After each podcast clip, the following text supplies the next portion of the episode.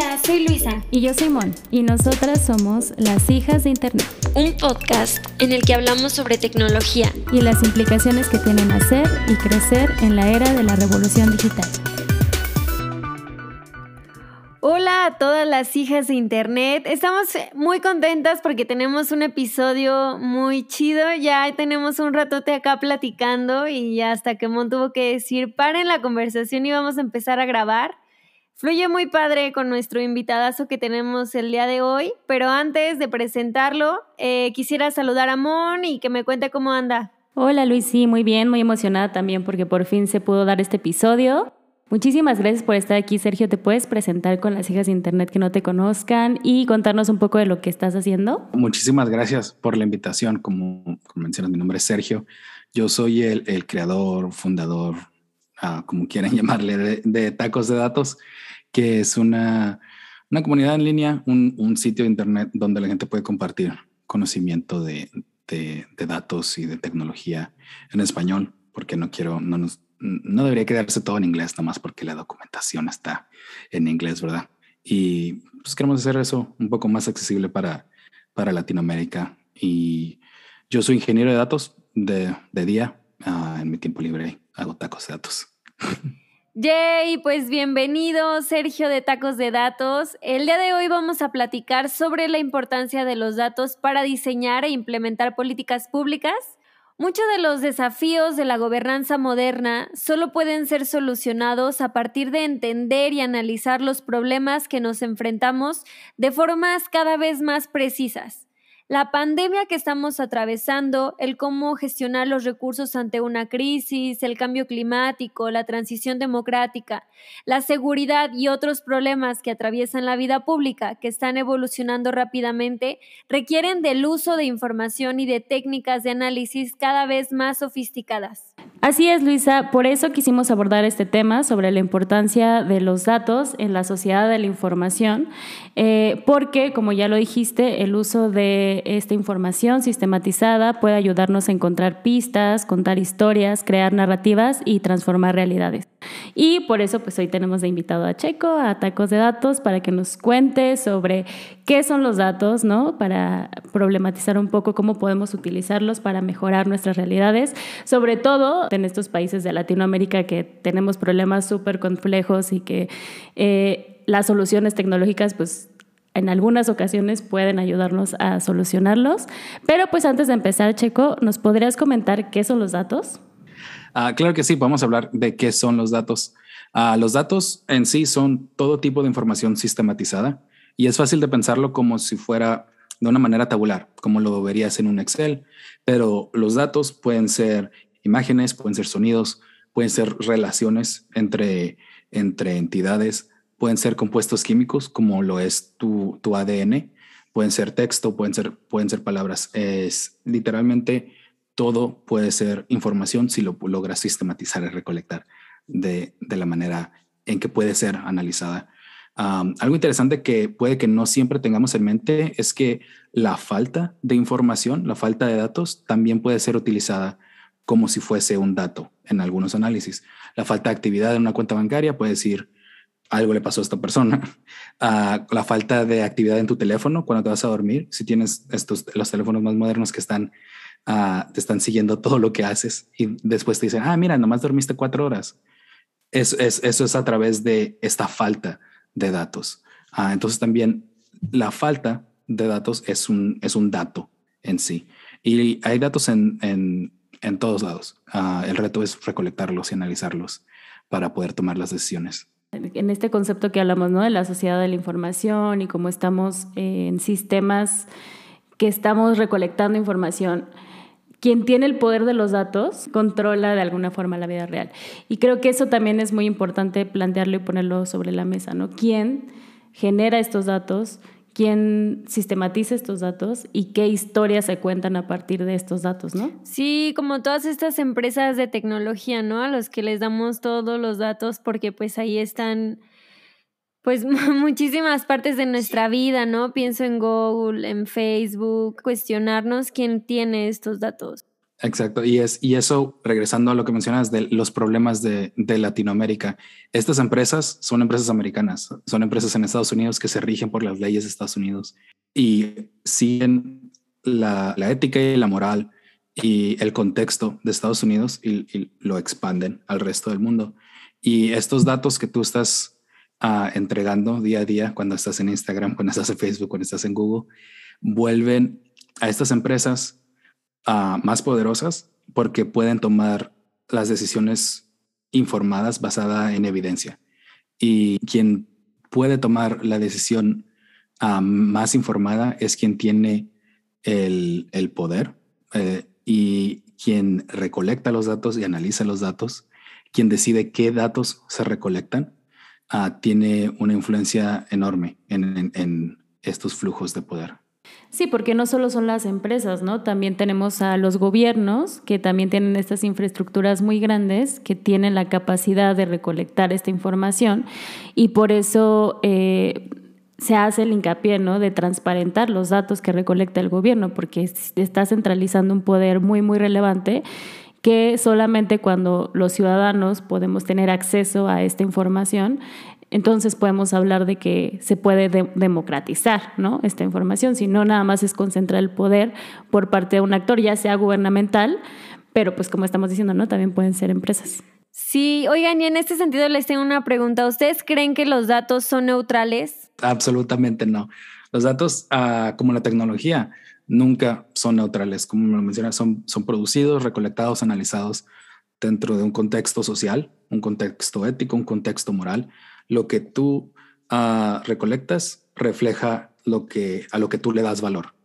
Um, es importante entender estos contextos para poder utilizar los datos de la manera correcta. Sí, yo también creo que para nada son neutrales los datos. He escuchado a muchas personas que dicen como, eh, no, no, esto es cierto porque los datos lo dicen. O sea, los datos no dicen nada. Para nada los datos dicen nada, ¿no? Más bien es cómo nosotros estamos interpretando estas bases de datos. Uh, bueno, para empezar, ¿no? ¿Cómo los estamos recolectando, como dice Sergio? ¿Y qué, información estamos decidiendo recolectar y qué información no?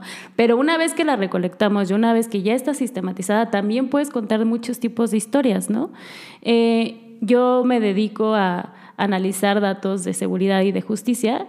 Y me gusta mucho este ejemplo de la incidencia delictiva, porque en México se analiza la incidencia delictiva de acuerdo a las investigaciones que inician las fiscalías y las procuradurías, ¿no? Las carpetas de investigación. Cada vez que tú vas al Ministerio Público y denuncias un delito y se inicia una carpeta de investigación, entonces se registra que pasa un delito, ¿no? Y muchas veces cuando esta, estos registros bajan o suben, se interpretan como que bajó o subió la incidencia delictiva, cuando en realidad lo que puede estar pasando detrás es que la gente denunció más, ¿no?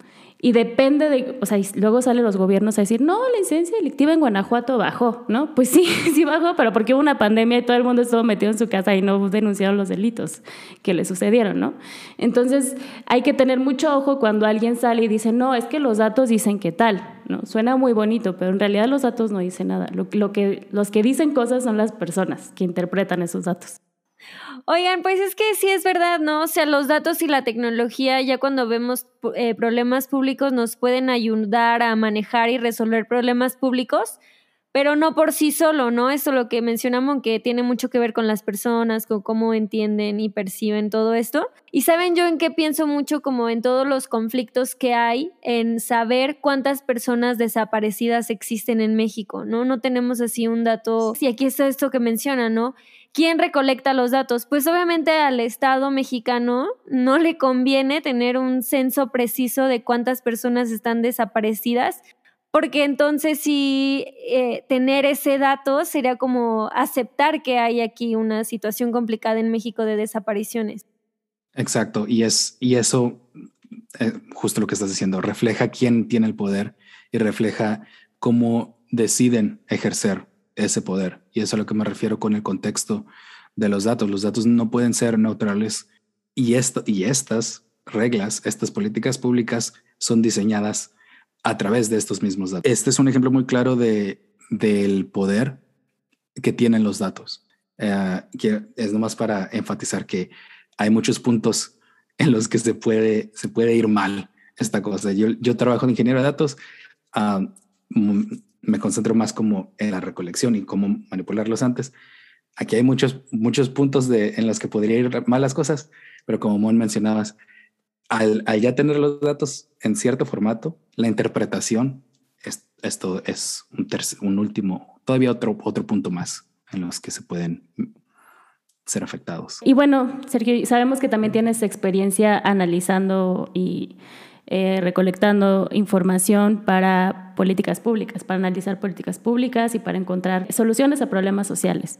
Y te queremos preguntar, pues, ¿cuáles son los retos más grandes al analizar políticas públicas? Yo antes de, de mi puesto actual como ingeniero de datos trabajaba como investigador de política pública en un instituto de investigaciones en California y el problema más más grande y más común que tenía era el no tener, no tener ciertos datos y no tenerlos en el formato en el que los necesitaba. Y no me refiero a que estén en, en CSV y los quiero en Excel o, estén o necesito una base de datos SQL y me los están dando en CSV. Me refiero a la manera en la que están estructurados los datos dentro de, de, de cualquier sistema un ejemplo muy, muy particular que tengo es, trabajaba yo en un, en, este instituto, estamos analizando políticas públicas de educación superior en Estados Unidos con datos de los colegios comunitarios en, California. Hay 114 colegios,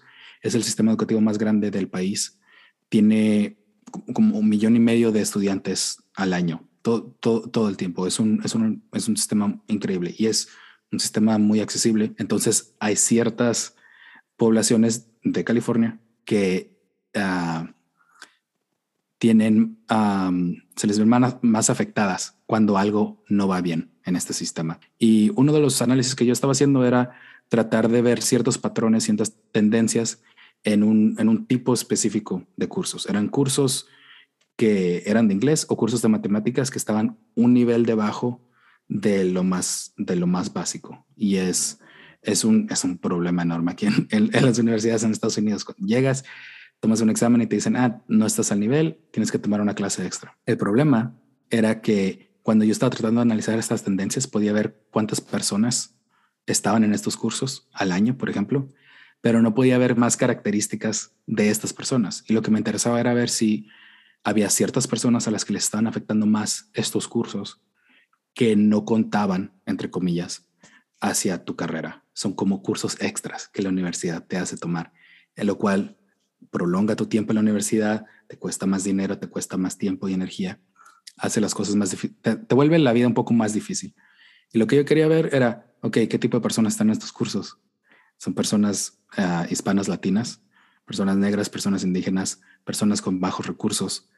Y ese tipo de información, no todas las personas estaban siendo lo tenían en, este sistema, desafortunadamente, o el hecho de que les preguntaran cada semestre cuál es tu, tu raza aquí en, en, Estados Unidos es muy común la race ethnicity. Les preguntaban cuál es tu race ethnicity. Cada semestre, si alguien lo cambiaba de un semestre a otro, en mi sistema ya tenía una persona que decía que era blanca el, un semestre y luego que era latina el siguiente semestre y luego que era nada el siguiente semestre.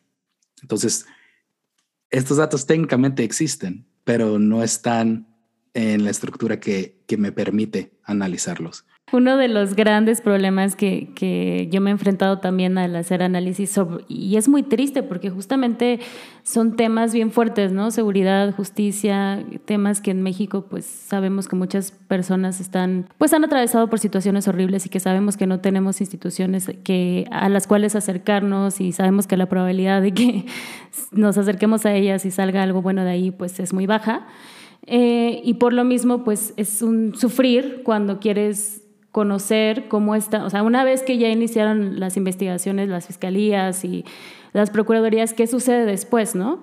Lo que nos salva en México es este, el INAI, ¿no? Y esta política de, de transparencia de las instituciones, entonces los ciudadanos podemos hacer solicitudes de información, pero imagínense, ¿no? O sea, tú quieres saber cómo finalizan los, las lesiones, los robos, las amenazas, lo que sea, pues tienes que hacer una solicitud de información a las 32 estados y luego, como tú dices, el formato, una vez te lo entregan en PDF, pero no PDF de, que lo hicieron en la compu, sino este, impreso, lo firmaron, le pusieron los sellos, lo volvieron a imprimir, a veces hasta a mano. A mí me han entregado tablas, escrito los números a mano, o sea, o como tú dices, ni siquiera tienen sistemas de información que registren la eh, donde pongan un, ni siquiera tienen un Excel donde estén registrando cuántos casos están pasando, mucho menos hablar de desagregar por género, por sexo, por edad. Este, y entonces luego nos preguntamos por qué hay tanta impunidad, ¿no?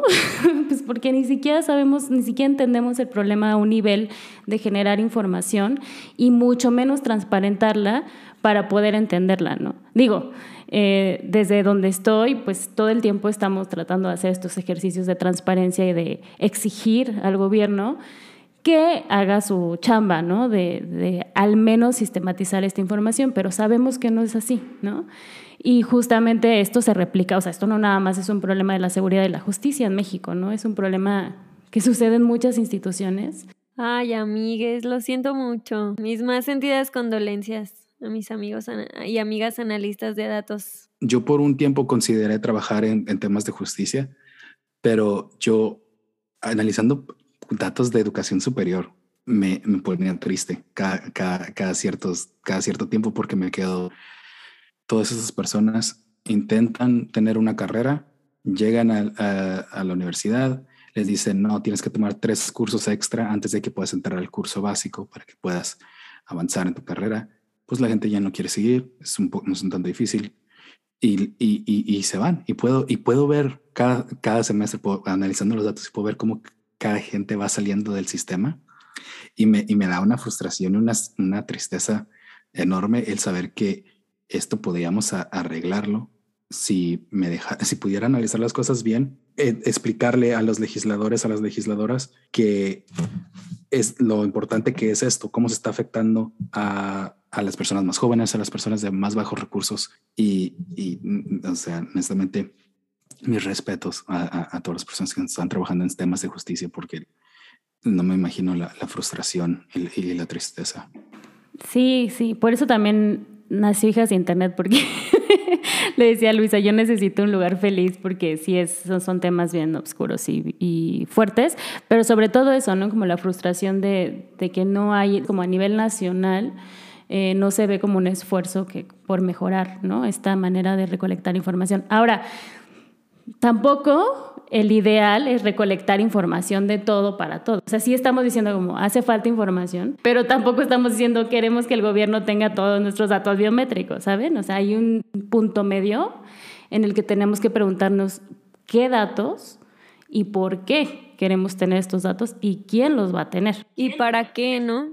¿Para qué? Porque, bueno, por ejemplo, en Estados Unidos creo que sí hay un poquito más de recolección de datos personales para, y crean algoritmos y todos estas inteligencias artificiales que ya había hablado Mon. Y fuera, y fuera de, de la inteligencia artificial, porque esto es algo un tanto moderno, ¿verdad? La, la, inteligencia artificial lleva existiendo, entre comillas, desde los 60s y 70s.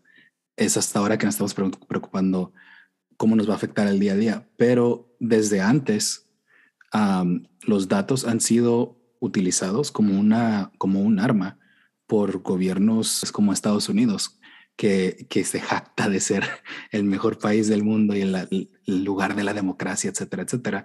Pero en, en 1942, después del ataque de Pearl Harbor, Estados Unidos decidió que todas las personas que fueran de descendencia japonesa eran un, un peligro a la seguridad nacional y utilizaron datos del censo oficial de Estados Unidos, el cual está en la constitución que solo existe para contar las personas, no puede ser utilizado para nada más. Rompieron esa regla por seguridad nacional para buscar dónde vivían las personas de descendencia japonesa y llevarlos a sus campos de concentración. Fuera de, de las inteligencias artificiales, que es, es, algo que tenemos que tener mucho en mente porque están ahora en todos lados y cualquier persona puede crear su inteligencia artificial y, y dice que puede detectar el índice de criminalidad en la cara de alguien, que es algo muy loco y no debería suceder. Pero desde, desde hace décadas, las personas con poder han estado utilizando información para ejercer y mantener su poder. Oigan, yo tengo una duda que me acaba de surgir. Este, ustedes que son dateros profesionales, datero y datera. Eh, dentro así de todo el mundo pues que de cursos o que le laten esas cosas, ¿hay algo como tipo ética de datos o, o todos los dateros y dateras se hacen este tipo de reflexiones a las que pues ustedes ya llegan o, o, no? Yo tristemente veo que no, o sea que sí es muy común encontrar este discurso de los datos son la verdad. Y entonces en los datos vas a encontrar la verdad. Y justamente por eso hicimos este podcast, ¿no? Para problematizar que sí son una herramienta muy poderosa, pero siempre tenemos que estarnos cuestionando por qué la estamos utilizando y para qué, ¿no? Sí, desafortunadamente yo tampoco conozco muchos lugares en los que se esté haciendo este tipo de, conciencia. sé que universidades como la Universidad de Berkeley tienen programas de ciencia de datos y humanidades en el que hablan un poco más de la filosofía y la ética de, de la ciencia de datos, pero no es algo tan común. las personas que vienen de un de un fondo ah, completamente técnico, ah, no, es que, no es que no quieran pensar en la ética necesariamente, ¿verdad? Pero si vienes de un mundo que nunca tocaste humanidades, que nunca tocaste ciencias sociales, que crees que esta máquina existe nomás porque para mover unos y ceros a través de cables en el Internet, pues puede que no, lo que no conoces no existe, ¿verdad? Puede que simplemente no, no se te haya ocurrido. es algo que tenemos que, que, hacer un poco más como, como sociedad, ¿no? El, el pensar, ok, la tecnología no es algo independiente de esto. Los datos no es algo independiente de nuestras vidas. está embebido en todo lo que hacemos. Sí, y está muy relacionado con filosofía de la ciencia, ¿no? O sea, porque también esta tradición de utilizar los datos viene de ciencias pensando duras, ¿no? O sea, de la física, de la química, donde tienes experimentos controlados en el laboratorio, que igual, pues siempre estás queriendo como superar una frontera del conocimiento, ¿no? O sea, estás partiendo de que no tienes la verdad, pero tienes condiciones controladas. Pero en este caso de políticas públicas, pues son problemas sociales, somos seres humanos súper complejos y no puedes pretender, o sea, si no lo puedes pretender en un laboratorio, mucho menos lo puedes pretender en la sociedad, ¿no? Entonces también es pensar en eso, en la filosofía de las ciencias sociales de cómo estás utilizando estas herramientas para resolver problemas sociales de seres humanos súper complejos. Y desafortunadamente muchas de las personas que están en la política pública son, vienen de la economía y la economía tiene una historia de, yo soy economista, así que no vengan a, criticarme, pero... Yo también. También. Los, científicos terminamos en el mundo de los datos. Si empezaste como economista y no terminas en la ciencia de datos, no fallaste como economista. no eres economista. pero, pero la, la, economía tiene esta, esta historia, esta, eh, entre comillas, como casi como tradición de jactarse de ser como la ciencia social más, uh, más dura. Somos los objetiva. más objetiva. Somos los, los matemáticos de las ciencias sociales. Y, simplemente no es así. las personas son mucho más complejas de lo que cualquier modelo económico podría capturar. Bueno, pues así como es importante socializar todas estas preguntas éticas, ¿no? Que, no, que nos hacíamos y, y que creo que es muy valioso que ustedes lo tengan tan claro ¿Qué opinan de la importancia de socializar conocimiento técnico de la ciencia de datos? A mí se me hace una de las, de las prioridades más altas que tenemos como sociedad. en cuestión, ya como hemos estado hablando, los datos afectan todo y se encuentran en todos lados. Y es, es algo que no se va a ir de nuestras vidas como sociedad. Y el poder desmitificar este, este, este tipo de conocimiento. Así no te van a hacer tonto cuando el gobierno venga y te diga, mira, eh, tenemos que hacer esto porque todos es, es, lo que nos va a ayudar a todos. No muestran estos datos y abres, abres el Excel o, o, publican los datos y te das cuenta como que esto no es lo que dice aquí. Esto no es, es cuestión de mantenerte informado, yo creo. Sí, yo también creo eso. Toda mi vida yo trabajo con abogadas, ¿no? Y siempre el comentario que me hacen es que yo soy malísima para los datos, yo por eso soy abogada, porque yo soy pésima para las matemáticas y no hubiera estudiado otra cosa, pero por eso soy abogada, ¿no? Y yo siempre lo que les digo es, eso es un mito, o sea, eso se los dijeron para no sé para qué, pero yo las personas con mejor lógica que conozco son las abogadas. Tienen una lógica impecable y, y siempre que, que, yo he tratado de enseñarles herramientas como Excel o R, la agarran súper rápido porque realmente, pues todo, o sea, es lógica básica, ¿no? Si puedes pensar, puedes entender una operación matemática. Eh, entonces también es un poco de, estereotipos, yo pienso, como empezar a quitarnos estas ideas que nos fueron planteadas de si eres mujer, tú no debes estar en tecnología, si eres abogada, tú no tienes por qué abrir una hoja Excel, para nada, o sea, al contrario, es desmitificar todo esto y, y si un mensaje yo puedo dar es eso, como cualquier persona con el interés lo puede y también nos gustaría que nos contaras un poquito de tu proyecto de tacos de datos, porque sabemos que para eso existe. Sí, claro que sí. Y, justo eso, justo eso es. Es un lugar en el que podemos compartir este tipo de conocimiento de una manera más accesible. Ah, no me gusta hacer estos artículos o blogs súper técnicos. Me gusta cosas prácticas, hacerlos cosas más, más sencillas y, y mucha gente ha, compartido también sus, artículos. Como lo menciono, tacosdatos.com no es como mi blog personal. Cualquier persona que nos esté escuchando puede ir a hacer una cuenta, empezar a publicar, hacer preguntas. No todo tiene que ser artículos. Hacen sus preguntas y ahí tenemos la sección de comentarios y, se, se, crea un diálogo mucho más completo que si estuviéramos en las redes sociales, ¿verdad? Parte de, lo, de, de la razón de que Tacos Datos sea un, un lugar tan accesible es para evitar todas esas barreras. Para parte de esto de desmitificar es cuestión de hacer algo con ese tipo de, de problemas, ¿verdad? Con los estereotipos, el, el, el poder, el desmitificar este tipo de, de, conocimiento, creo que le, le quita un tanto de poder a, a, estas personas que han estado tratando de perpetuarlo. Perpetuarlo, exactamente. Muchísimas gracias, Sergio, por esta conversación. Nosotros nos podemos quedar aquí platicando horas, pero ya nos tenemos que ir. Nos gustaría que nos dejaras, además de las redes sociales de Tacos de Datos, tus redes sociales para justamente que todas las hijas de Internet que nos escuchan puedan ir a contextualizarse más de todos estos temas.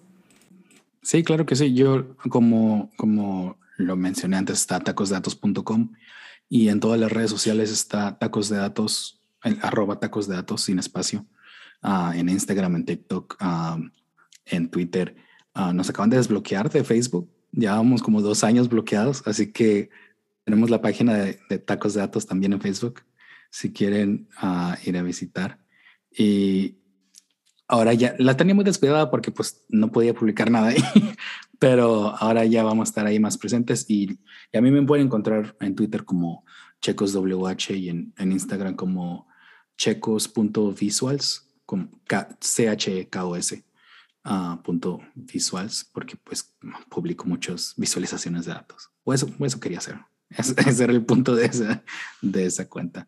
Uh, muchísimas gracias por la invitación uh, y por dejarme platicar de esto que me, me encanta Uh, yo también puedo estarme aquí platicando todo el día. Uh, me encanta lo que están haciendo con este podcast y el, lo que están haciendo para compartir estos conocimientos que no se ven en ningún otro podcast, en ningún otro espacio. Y mm, es un honor estar aquí. Muchísimas gracias. Muchas gracias, Sergio. Pues es este espacio, cuando quieras puedes andar por aquí. Y tú, hija de Internet, cuéntanos, ¿cómo piensas que el uso de los datos pueden ayudar a transformar nuestras realidades? Conversemos. Muchas gracias por acompañarnos. Recuerden que nos pueden encontrar en las redes sociales como Hijas de Internet y que en la caja de descripción del podcast dejaremos algunas referencias que utilizamos para el programa.